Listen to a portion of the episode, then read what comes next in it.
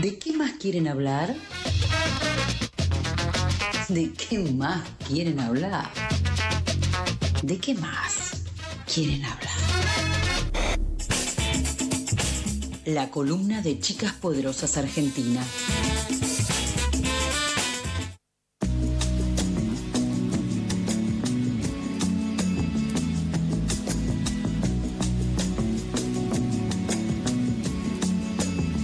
Damos la bienvenida a Guadalupe Sánchez Granel y a Rosana Cir- Cirigliano para hacer la columna de Chicas Poderosas Argentina. Chicas, ¿cómo están?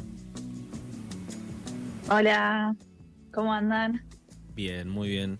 Eh, estábamos ya ansiosos por eh, recibirlas. ¿Qué nos trajeron para hoy? Bueno, hoy tenemos un fin de año poderoso, ¿no, Guada?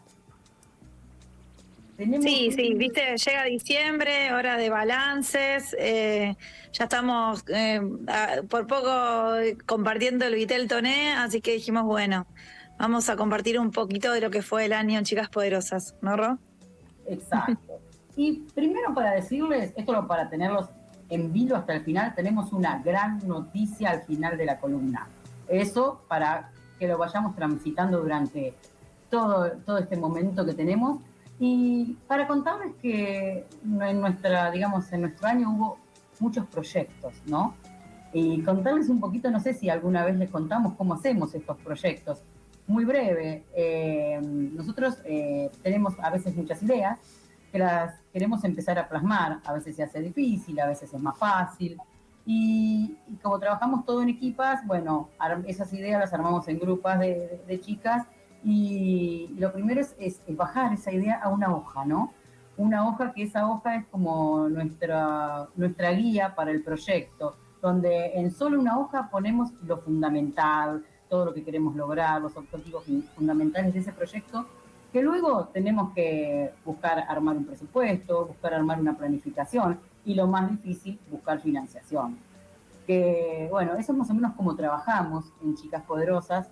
Eh, lo Sí, que eso es que- También en la, en la vida de cualquier persona, ¿no? Cuando empieza un año y decide, uno si- siempre se pone metas, se pone objetivos y después cuando ya está llegando diciembre o cuando ya está bien metido en diciembre, dice, bueno, a ver, ¿qué hice de todo lo que tenía pensado hacer? ¿Qué me salió? ¿Qué no? Y ahí eh, es un momento que puede ser de mm, sumo júbilo, de alegría, o de decir, bueno, eh, la verdad que estuve flojo, el año que viene tengo que remontar. Eh, o a veces no, te das cuenta que no te dio la energía o lo que sea y bueno, hiciste lo que pudiste y estuvo perfecto. Y otras veces en el camino te vas encontrando con que van eh, variando los objetivos. Como que decís, bueno, che, yo había pensado en esto, pero ahora me doy cuenta que puedo hacer esto otro. Y mm, en una organización me imagino que eso puede pasar constantemente. Lo decís muy bien, porque además en estos años de, de pandemia fue todo el tiempo así. Fue barajar y dar de nuevo, ¿no? Y nosotros en Chicas empezamos, va, terminamos este año con 18 proyectos armados. Es un numerito, ¿no? Eh, Más de pero uno por mes. ¿eh? Más de uno uno, por mes. Uno muy grande Sí. que se está realizando, que se está llevando a cabo, que es esta investigación federal sobre cambio climático. Y que justamente Guada, Guadalupe es quien está liderando esta investigación, que ya más o menos va a mitad de camino. Guadi nos puede contar un poquito más de cómo, cómo vamos en ese proceso de, de investigar. Dale. Quiero, quiero retomar solo, bueno, 18 proyectos en carpeta, no 18 proyectos financiados, ¿no? Ojalá. Ojalá, ojalá, ojalá. Pero, pero retomando un poco y así eh, y les cuento un poco de la investigación, esto de que contaba Ro sobre cómo, cómo se piensa un proyecto, creo que es válido para cualquier persona que quiera pensar un proyecto, ¿no? En cualquier organización, ¿no? Esto de bajar la idea a una hoja, hacer un, diagrama, una planificación. Nosotros eh, trabajamos con el diagrama Gantt, pero hay distintas herramientas. Y esto de hacer un presupuesto. Bueno, ¿cuánto cuesta esto que yo quiero hacer, no? Eh, nosotras de Chicas Poderosas eh, hacemos este proceso, salimos a buscar financiamiento, porque después todos nuestros proyectos son eh, gratis, o sea, la comunidad puede participar de forma gratuita, y en casos de proyectos como estas investigaciones son pagos para las personas que participan, ¿no? Eso creo que es importante aclarar. Y en el caso de la investigación federal eh, sobre cambio climático, hicimos exactamente ese proceso. eh, y bueno, cuando salió el financiamiento, arrancó en septiembre. Eh, y se trata, que yo un poco en una columna anterior había introducido, había contado que esto iba a suceder, había dado la primicia en el programa, y ya estamos en la etapa de las, las notas y fotos ya fueron producidas y estamos en etapa de edición. La investigación busca contar cómo está impactando el cambio climático en Argentina a través de ocho historias de cinco regiones contadas por duplas locales de esos lugares, por eso es una investigación federal, que eh, compuestas por una periodista y una fotoperiodista. Em, eh, las chicas ya fueron a los lugares a contar las historias que querían contar. El foco es el impacto del cambio climático en poblaciones eh, vulnerables, en comunidades lideradas por mujeres, lideradas por el colectivo LGBTQ+. Digamos, la idea es contar historias invisibilizadas muchas veces y una temática que ahora está un poco más en agenda, eh, pero que igualmente cuesta bastante que aparezca.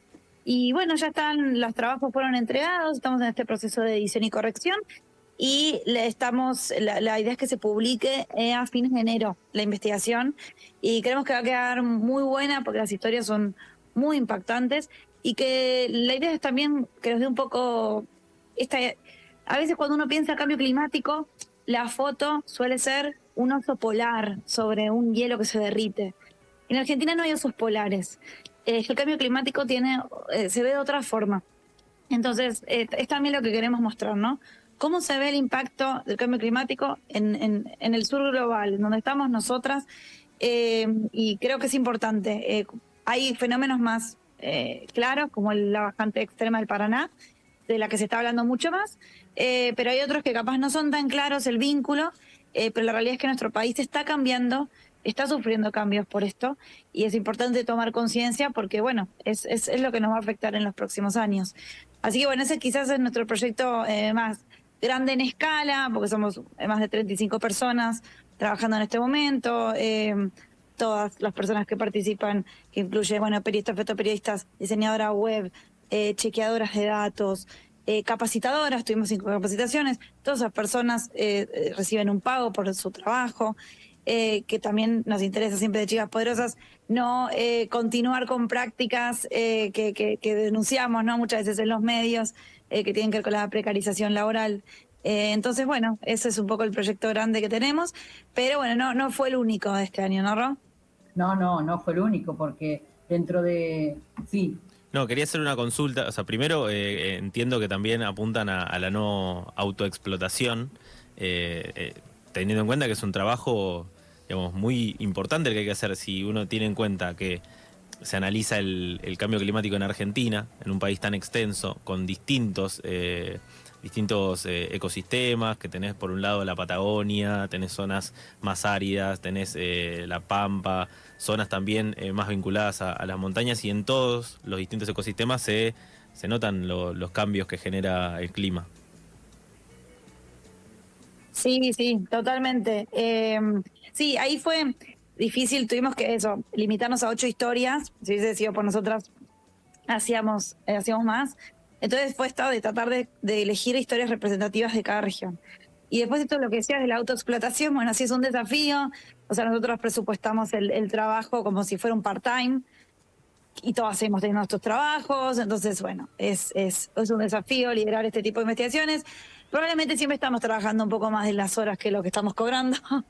Eh, al menos en mi caso, la primera vez que lidero uno de estos proyectos, entonces también hay toda una curva de aprendizaje que, bueno, que, que viene con eso. Eh, pero nosotros planteamos siempre las investigaciones y todos nuestros proyectos desde un lugar, eh, tenemos muy una prioridad muy alta el tema del cuidado de las personas que participan en nuestros proyectos. Nosotros les dimos a las chicas un protocolo de seguridad que incluye no solo seguridad en cuando van a territorio, ¿no? Porque están cubriendo temas que en algunos lugares son un poco más picantes, ¿no? Algunas provincias no quieren que se hable de la deforestación. Entonces eso siempre es un desafío. Pero también un protocolo para seguridad es seguridad en cuanto, no solo física, sino de salud mental. Entonces tenemos todo este protocolo, que lo hablamos con ellas, tienen como distintas herramientas eh, para hacernos saber si, si, si están, si se sienten superadas por la tarea, si necesitan ayuda. O sea, esto no es un proyecto de freelancers que mandan una nota. Esto es una, eh, un periodismo colaborativo. Nos acompañamos tanto en el proceso de armado de las notas con reuniones semanales, pero también nos acompañamos desde un lugar humano, ¿no? De ver cómo estás, qué necesitas. Tuvimos algunas duplas que se atrasaron con el trabajo, bueno, nos reunimos, replanteamos, tenemos una dupla que se le cayó la nota y está teniendo que volver a rehacer porque, bueno, un problema interno con la, persona entrevistada. Y bueno, son todos desafíos que, surgen, pero nuestra propuesta es siempre, no te vamos a dejar sola. Esto no es un, medio tradicional. Eh, nosotras eh, buscamos que las personas que participan de estos proyectos eh, no solo entreguen un trabajo, sino que sean parte de una comunidad e incluso las personas elegidas para participar de nuestros proyectos y en este caso de nuestra investigación no fueron, digamos, hubo muchas variables que cruzamos para elegir a las personas. No son tampoco los currículums eh, que capaz más destacados. Eh, nosotros queremos dar oportunidades. Entonces, tenemos gente de todas las edades, pero en serio, de todas las edades. Gente súper joven, gente mucho más grande, gente con mucha experiencia, gente con poca experiencia. Eh, gente de, colectivos que muchas veces no han tenido la oportunidad de participar de trabajos como estos. Y, nos gusta porque eso, creo que hay lugar para todo. Hay otras organizaciones que dan oportunidades de otra forma. Eh, pero a mí personalmente me, gusta que, estamos dando la oportunidad a esa gente que quizá se ha postulado otras veces en otras eh, oportunidades de otras organizaciones y no las consiguió porque las prioridades son otras. Eh, y acá, si bien obviamente solo era Noche Historia, tuvimos 60 postulaciones, un montón de gente nos quedó afuera claramente, pero sí tuvimos ese ojo de tratar de que eso sea una oportunidad para alguien para participar de algo así y también para subir el perfil, ¿no? O sea, poder tener como esa oportunidad profesional de, de, que su carrera quizá vaya para, para un lugar donde siempre quiso que esté y, no pudo porque no, no tuvo las oportunidades. Sí, también tener la posibilidad de mostrar cómo, cómo puede hacer su trabajo y aprender de otras personas que, como vos mencionabas, al haber gente de todas las edades, tal vez con distintas trayectorias, con distintas experiencias, poder aprender trabajando de, de sus compañeras. Totalmente. Sí, eso es lo que rescatamos de chicas, ¿no? Este aprendizaje continuo, porque es es ir haciéndose mientras uno va haciendo, como decía Guada. Guada dice, ya estoy liderando por primera vez una investigación federal, menudo trabajo. Y, bueno, pero sabe que tiene eh, el, apoyo y la contención de toda la equipa, que creo que eso es lo que, lo que te hace animarte, porque por ahí no te animás a ciertas cosas si vos te sentís sola. Como nos pasó con esta hermosa columna, que la tenemos como una de nuestras joyas del año, esta columna en pasadas, que realmente eh, comenzó casi fortuitamente, eh, bueno, nos animamos, vemos, bueno, son 15 minutos por semana, dijimos, y creo que tomamos un poquito más de, les pedimos disculpas, que tomamos un poquito más de 15 minutos, porque nos, entusiasmamos, le tomamos el gustito, y les cuento que hoy es la columna número 14 que estamos eh, llevando adelante con ustedes, gracias a su hermosa invitación, y que bueno, acá pudimos hablar de lo que nos apasiona, de lo que nos gusta, de lo que nos atraviesa, como desde la investigación de los temas climáticos, como de los temas de género, de ESI, de violencia de género, que fue también atravesado bastante por esta columna, y también de la música, de las mujeres del rock nacional, que nos dimos el gusto de poder recordar o, vivir las que están actualmente eh, en, actividad, en eh, poder pasar desde los años 70 hasta el 2020. Fue una ráfaga que es probable que la sigamos profundizando, porque nos gusta mucho y también visibilizar a esas mujeres que les costó tanto llegar a tener protagonismo. Y como contábamos en la columna, siempre eran las coristas de, siempre estaban atrás de un gran músico hasta que empezaron a irrumpir en, esa, en esta escena, a ser líderes, lideresas, que hasta el día de hoy la vienen rompiendo. Y bueno, y también dijimos, ¿por qué no expandirnos? Bueno, y estamos soñando. Nuestro sueño es, primero, seguir con ustedes, porque es, un lugar de pertenencia, porque Vamos. nos re bien, porque los queremos y los vamos a extrañar en enero, y porque tenemos, soñamos con tener también una casa propia, tener un programa de chicas. Ese es nuestro, nuestro gran, también uno de nuestros grandes deseos para, para el año que viene. Eh, porque la verdad nos dimos cuenta que compartiendo lo que hacemos lo podemos, bueno, obviamente multiplicar y, obviamente nos sirve para, no sé, para esta interacción y, y siempre ir abriendo caminos y, poder que se conozcan más chicas, que, que, también periodistas que por ahí tengan ganas de estar con otras periodistas o comunicadoras o diseñadoras tengan la chance y de venir a pensar juntas nuevas, nuevas estrategias, ¿no? Eh, también lo que pasó, que Guada también ya estuvo, creo, hablando en la, en la columna, en otras columnas anteriores, sobre este conversatorio digital que se hizo y regional sobre cambio climático, que fue una actividad también muy, muy apreciada, ¿no? Fue muy, muy, muy querida, por ejemplo, cuando nosotros solemos salir a buscar financiamiento, como les comenté, solemos ir también a, embajadas, a diferentes lugares, y, muchos nos hablaban de, cómo les había gustado. Fue un conversatorio regional donde el Movimiento de Mujeres Indígenas por el Buen Vivir de Argentina, la Organización Nacional Indígena de Colombia y la Asociación de Mujeres Indígenas de Talamanca de Costa Rica estuvieron contándonos eh, cómo les afecta y cómo ellas quieren eh, influir en este cambio climático. No sé si querés darnos una pequeña frasecita nomás guada de esto, porque fue un, un evento muy, como muy bienvenido por la comunidad. Sí, fue algo diferente. Nosotras, bueno, obviamente por la pandemia los eventos están siendo virtuales, aunque esperamos poder volver pronto a eventos presenciales. Eh, pero nunca habíamos trabajado, al menos el capítulo Argentina, eh, con comunidades indígenas.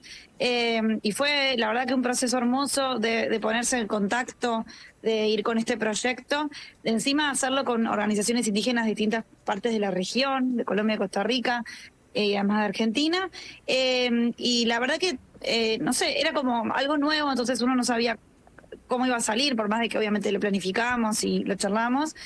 Eh, y, nos sorprendió, eh, creo que, a todas y a nuestra comunidad, que, nos, están pidiendo, digamos, que, se vuelva a hacer o que se haga algo similar, que, eso, que se inviten capaz a otras organizaciones. Y, la verdad que lo, lo lindo es esto, ¿no? De poder siempre estar como tejiendo alianzas, tejiendo redes, eh, que es otra otro objetivo de, nuestros proyectos, ¿no? Y en este caso, bueno, fue crear este puente con estas comunidades con las que no habíamos trabajado y esperando eso, que, bueno, que es algo que podamos profundizar eh, de distintas formas, desde eventos, quizás en futuro pueda ser una capacitación. la verdad que hay, hay mucho, mucho para, para hacer. Sí, además que eh, no solo concretar eh, esas ideas, esos proyectos, sino que luego de poder hacerlo, que la devolución sea, che, háganlo de vuelta, che, invítenme, que no pude estar, inviten a esta organización, eh, sin dudas que es una buena señal. Totalmente, totalmente. La verdad que te indica que vas por, por, buen camino. y bueno, la, idea siempre es eso, ¿no? Como invitar a, quien, a que la gente que quiera se pueda sumar a seguir pensando estos proyectos, porque seguro hay hay un montón de comunidades con las que no estamos trabajando, tampoco podemos trabajar con todo el mundo al mismo tiempo, pero hay muchas cosas que queremos hacer y, nada, las puertas siempre, están abiertas. Bien. Como las puertas estuvieron abiertas en Tecnópolis, chicos. ¿Estuvieron en Tecnópolis? Estuvimos en Tecnópolis. Sí. Creo que también estuvimos contando un poco en esta columna, ¿sí? Pero ¿saben cuánta gente pasó por el stand de Tecnópolis nuestro? Están, están no es un stand, era una apuesta casi, porque nos dieron un lugar hermoso que era un laboratorio de artes electrónicas que lo habían eh, construido hacía dos semanas, o sea que casi que lo inauguramos. Pasaron 1.500 personas por ese lugar. Eh, y fue, eso fue el domingo 21, el del feriado, el 21 de noviembre, el día de los 37 grados, sí, estábamos ahí en Tecnópolis, pero valió la pena porque, bueno, eh, había un montón de cuestiones, eh, eh, aprendimos sobre la, era, había un stand para chicos sobre la ley de identidad de género a través de un chatbox, los niños podían jugar, hacer preguntas, después había otros juegos interactivos también sobre ESI, todo apunta obviamente a, a los chicos pueden empezar a saber de estos temas en sus cosas cotidianas, ¿no? Y el placer que nos daba que, no sé, una niña de de 8 años, ante la pregunta si Martina le gusta eh, arreglar eh, autos. Martina, ¿puede pensar ser mecánica? Y las nenas contestaban, pero por supuesto que sí, todos podemos ser lo que queremos ser. Y ya eso también son de las retribuciones que uno va encontrando cuando vas caminando, como decías muy bien vos, Charlie, esto de que cuando te dicen salió bueno, volverlo a repetir, esto también es un estímulo de decir, bueno, creo que vamos por ese camino Entonces, en ese lugar, en Tecnópolis, pudimos ver eso. Tuvimos una pantalla gigante donde estaba, los derechos no se aíslan todo el tiempo reproduciéndose. Eh, también estuvieron las chicas de Data Género con un taller sobre sesgos en los motores de búsqueda. Por ejemplo, ponían la palabra familia y qué salía en Google cuando decías familia. Entonces, analizar un poco todo eso, el tema de los datos, eh, de cómo nos rodea la información y cómo tenemos que ser cada vez un poquito más críticos y leer un poquito más allá, ¿no? Eh, bueno, cuestión que sí, nos re sirvió también eh, Tecnópolis para vernos cara a cara, porque como decía Guada, venimos trabajando hace dos años a través de pantallas y, y no hay con qué darle. El verse cara a cara, el poder intercambiar una sonrisa, un gesto, eh, un ayúdame con esto, eh, no tiene precio.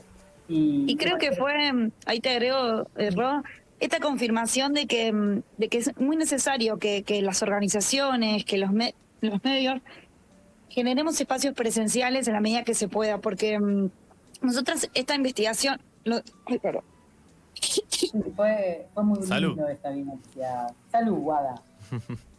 este, porque bueno, como les dijimos, 1.500 personas que no nos imaginábamos que nosotros íbamos a poder llegar. Además que la gente fuera habiendo 37 grados, chicos, hacía calor, era un día intenso. Pero la verdad que también la intensidad nuestra estaba ahí puesta de armarlo en dos semanas, ¿no? Fue un desafío porque nos vinieron con la propuesta eh, que queremos agradecer también a toda la organización de Tecnópolis que confió en chicas de alguna manera, porque armarlo en dos semanas en un lugar nuevo, y, estar ahí compartiendo como, como única organización en ese día eh, fue fuerte, fue muy lindo. igual. Perdón, casi muero al aire, pero ya estoy. no, esto de, de llevar lo virtual a lo presencial y que la gente interactúe, como decía Ro, estos ejemplos. Eh, creo que es un desafío, ¿no? De que nosotros tenemos muchos proyectos sociales que quedan muchas veces en cierta burbuja de los medios, porque, bueno, nuestra misión es empoderar gente en medios, pero estamos haciendo productos que en el fondo son productos sociales y que pueden llegar a más gente y pueden servir para más cosas, que solo quedar en notas, podcasts o videos para retroalimentar cierto eh, espacio. Entonces creo que al menos eh, Tecnópolis nos dio esa oportunidad y esperamos como, tenemos muchas ganas de que se sigan replicando ese tipo de oportunidades. Sí, eh, vamos por, por, por triplicar todo, ¿no? Este, por eso, bueno, vamos a ir necesitando más gente para trabajar, que, se una a nosotros. Eso es un pequeño adelanto de lo que le vamos diciendo. Eh, pero no solo es trabajo, también hay premios, porque recibimos no uno, sino dos premios este año. Eh, uno de ellos, obviamente los dos por la investigación federal del año pasado, ¿no? De los derechos no se aíslan. Eh, uno fue una mención de honor por acceso a la salud en los premios Roche 2021, otorgado por la Fundación Gabo, que fue, bueno, fue ese 28 de octubre que estábamos ahí todos ansiosos. Eh, algunas estuvieron en la, podés estar en la premiación online, eh, como decir, de Winner y bueno, y estábamos ahí atentos, y fue un gran festejo, y, y son 45 personas que trabajaron en esa investigación y 45 sueños que se completaron, más de toda la comunidad, porque el premio es de todos. A ver, eh, nos lo apropiamos, perdón, pero nos lo apropiamos todos, chicas poderosas. Y también una mención especial en los premios de ADEPA al periodismo 2021 en la, en la categoría cobertura multimedia. Cuestión que eh, terminamos el año como muy contentas por todo eso, ¿no? Y como hay una frutillita del postre, una de nuestras chicas poderosas, eh, que es Carmen Amador, está conformando ahora una red de editoras de género de Argentina, una recién conformada red de editoras de género de Argentina, que la conforman solo nueve editoras, eh, que ella es nuestra poderosa Carmen, que está en el tribuno de Jujuy, que le vamos a dedicar la, semana que viene una columna para hablar un poquito de cuál es este rol de editora de género, a qué, vendría a ser. Eh, más o menos lo podemos definir un poquito como que es la clave para avanzar en coberturas que no reproduzcan violencias, ¿no? que respeten y garanticen los derechos de mujeres y LGTBQI+, además de favorecer una construcción de una agenda, una agenda, perdón, una agenda mediática diversa. Esos serían los objetivos fundamentales, pero después hay mucha cosa para ver. Eh, la, tarea de, vos escuchás a las editoras de género y tienen una tarea muy fuerte porque en las mismas redacciones tienen una gran resistencia y, a veces son también como, como señaladas con el dedo. Por eso, eh, que hayan podido, que se haya podido crear esta red es muy importante, habla de un gran avance y, empoderamiento, y que bueno, eh, la próxima columna vamos a estar hablando con Carmen, porque ella también fue parte de la investigación de los derechos no se aíslan, porque ella es una chica poderosa y porque está en esta hermosa red. Sí, también noto que además de, obviamente los reconocimientos que siempre están buenos para todo su trabajo y las puertas abiertas que tienen para cualquier persona que se quiere sumar, está buenísimo como ejemplo para cualquier grupo de personas que, o grupo de chicas que quiera eh, de repente organizarse, empezar a llevar a, cabo un proyecto, empezar a mostrarle eh, su trabajo al resto de, las personas, al resto de la sociedad, que vean que con organización, trabajo y con un poco de tiempo, las cosas van decantando, las cosas van saliendo. Sí, es, y es mucho trabajo. ¿eh? la verdad es que es mucho trabajo, es mucha organización, eh, pero bueno, cuando el otro día armábamos más o menos esta síntesis y decíamos, wow, no lo podemos creer, porque viste que vos vas haciendo las cosas y no te das cuenta en la vorágine, y bueno, ahora hacemos esto, ahora tenemos que cubrir esto, y decir, eh, se hizo mucho y además lo que pasó en Chicas Poderosas este año es que también hubo una elección, porque nosotros tenemos eh, embajadoras que cumplen un ciclo de dos años y se renueva, esto es muy democrático. Eh, bueno, me tocó a mí y a Lu Cristalo, que seguramente está escuchando, pero como siempre decimos, esto es totalmente horizontal y esto lo hacemos entre todas, y, pero fue muy linda la experiencia de votar, de poder de que, de que esa cuestión democrática esté también y esa renovación y que nuestras embajadoras salientes que fueron eh, geniales, Car y Nick, que lideraron con, grandeza toda esta equipa, toda esta equipa eh, durante toda la, cuarentena, toda la, pandemia, eh, un lugar creo que a muchas nos sirvió para poder mantenernos de pie, ¿no? En momentos tan difíciles. Por eso también son, son como nudos en la, en la historia de una, de una organización. Eh, y después tenemos proyectos. Ya llegamos al, a lo que queremos para el 2022. No sé, Wadi, vos que nos querés compartir sobre... Creo que lo primero va a ser que salga esa hermosa investigación a fines de enero.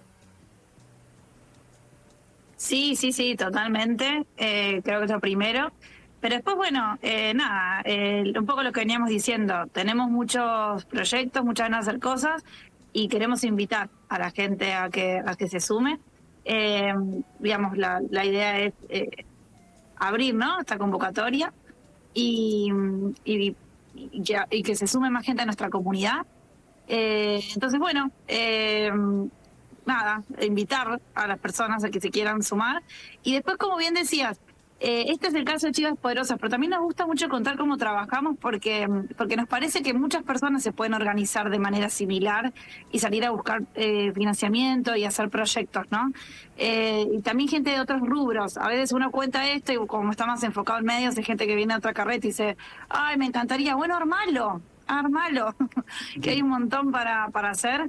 Y bueno, no es fácil, a veces por ahí la parte de financiamiento es la más difícil para todos, pero bueno, eh, cuando uno trabaja bien y en equipo se, se consigue. Y si alguien quisiera sumarse, eh, ¿cómo puede hacerlo? O sea, ¿hace falta que... O sea, ¿se puede sumar de cualquier parte del país? ¿Se puede sumar de forma virtual? Justamente esa era la noticia que teníamos para el final, ¿no? Ese, porque esto se produce en determinadas épocas del año, no es que todo el año. Vamos a hablar ahora como una convocatoria eh, para toda la que quiera ser chica poderosa, puede empezar a sumarse, nos puede mandar un mail eh, nuestro mail es argentina arroba chicaspoderosas.org, argentina arroba chicaspoderosas.org o acercarse a través de nuestras redes sociales. Tenemos el Twitter que es Chica Poderosa el Instagram que es Chicas Poderosas y también tenemos el Facebook que es Chicas Argentina. A través de todas esas redes nos encuentran. Realmente estamos queriendo agrandar nuestra comunidad porque sabemos que hay muchas chicas que están, interesadas y necesitamos muchas chicas para seguir cumpliendo la cantidad de sueños que hay, que como saben el laburo es voluntario, eh, que cuando sí, como dijo muy bien Guada, cuando conseguimos financiamiento es remunerado, pero primero hay que empujar mucho para poder llegar a esa remuneración y, y a veces no nos alcanzan las manos, tenemos muchas ganas, Pero bueno, invitamos a todas las chicas que se sienten muy poderosas y quieren unirse a otras chicas poderosas, que bueno, estamos acá esperándolas. Está la red abierta, está el mercado de pases abierto, ahora que empieza el verano. Eh, ¿Hasta cuándo hay tiempo más o menos para pensar? ¿Tienen...? Mira, mm, vamos a dar, no sé... Eh, eh, no, vamos a contar un poco más. vamos a bien, bien. o sea, podemos hacer Podemos dejarlo abierto hasta marzo, pero ya en diciembre nos interesaría tener como un pequeño acercamiento, ¿no? O sea que claro. estaría bueno que ya se pusieran en contacto. Ya brindar con eh, sabiendo quién se suma, quién, quién tiene ganas, quién no, y así brindás con otra cara. Exactamente, así agrandar la familia de alguna manera, ¿no? Sí, sí, sí. Eh, Hay más copas para brindar. Perfecto. Gracias por el espacio. No, gracias a ustedes. Muchas gracias. Queda hecha la invitación y como siempre trajeron una canción para cerrar, ¿no? Sí. Eh, no sé, por ahí ustedes no la conozcan, porque ya me... Ah, bueno, un beso a Majo, que hoy no pudo estar, es la, cabeza de toda esta columna que siempre estuvo y que bueno, hoy no pudo estar, pero acá estamos por ella. Y que le pasé esta canción, me llamó la atención que no la conozca, digo, por ahí es una cuestión de edad, vieron como el tema a veces. Eh, tenemos a las Black and Blues, que hacen este maldito plan.